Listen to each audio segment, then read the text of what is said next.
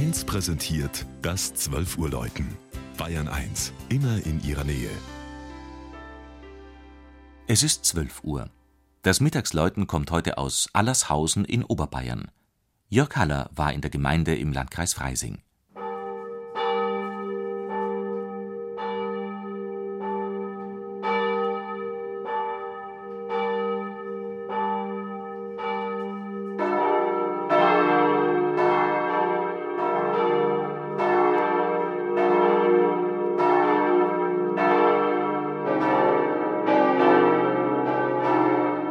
Östlich der Domstadt liegt am Zusammenfluss von Amper und Glonn der jetzt 1200 Jahre alte Ort Allershausen. Das Jubiläum wird in der 5300 Einwohner zählenden Gemeinde mit einer Reihe von Veranstaltungen und einem großen Festzug gefeiert. In einer Freisinger Notitia aus dem Jahr 814 wird die Siedlung Adalhares Husum im Zusammenhang mit einer Grundstücksübergabe und einer Schadensersatzleistung für einen Priester genannt diese älteste Namensform Allershausens gibt gleichzeitig einen Hinweis auf den vermutlichen bajuwarischen Ortsgründer Adalhar, der sich hier wohl niedergelassen hatte.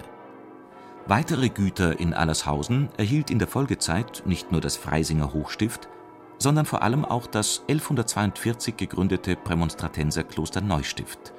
Dessen Chorherren bekamen 1190 auch die Seelsorge übertragen die beiden Schlüssel im Allershauser Gemeindewappen leiten sich vom Neustifter Peter und Paul Patrozinium her. Um 1152 wird von einer dem heiligen Martin geweihten Kirche berichtet. 1777 legte der Neustifter Abt Josef Gaspar den Grundstein für ein neues Gotteshaus am Ortsrand an der Glonnmündung und weihte es 1783 in einem Patronatswechsel dem heiligen Josef die große einschiffige Pfarrkirche wird zu Recht Dom des Ampertals genannt. Im 1872 erhöhten Turm erklingen fünf Glocken im Te-Deum-Motiv, gegossen vom Bochumer Verein. Der helle und weite Kirchenraum ist von vier eindrucksvollen Kuppeln überspannt.